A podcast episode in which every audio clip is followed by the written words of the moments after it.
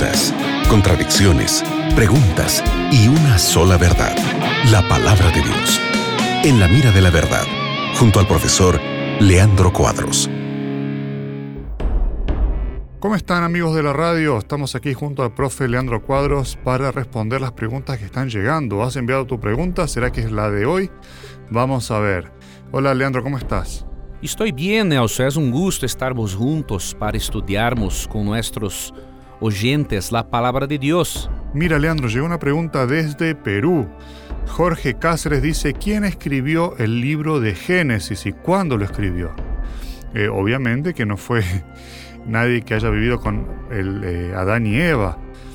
¿Quién escribió y cuándo escribió el libro de Génesis, Leandro? De acordo com Jesus, quem escreveu Gênesis foi Moisés. Interessante que Jesus assumiu a autoria mosaica de Gênesis. Vamos a ler São Mateus 5,17, que diz: Não penseis que he venido para abrogar a lei de Moisés ou os profetas. Não he venido para abrogar, sino para cumprir. El término ley o ley de Moisés es una referencia a los cinco primeros libros de la Biblia: Génesis, Éxodo, Levíticos, Números y Deuteronomio.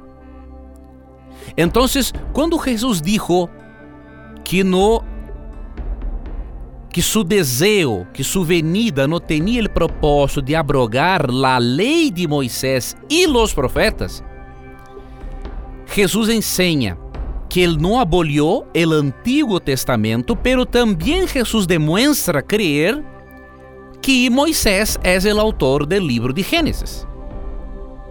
Então, não há como termos, termos dúvidas quando evaluamos este texto de São Mateus 5,17, porque a lei de Moisés envolve os cinco primeiros livros da Bíblia hasta mesmo e obviamente o livro de Gênesis.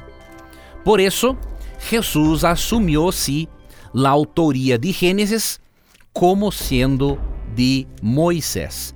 Outro texto importante que puedes ler se encontra eh, em São Juan 5, 46 e 47.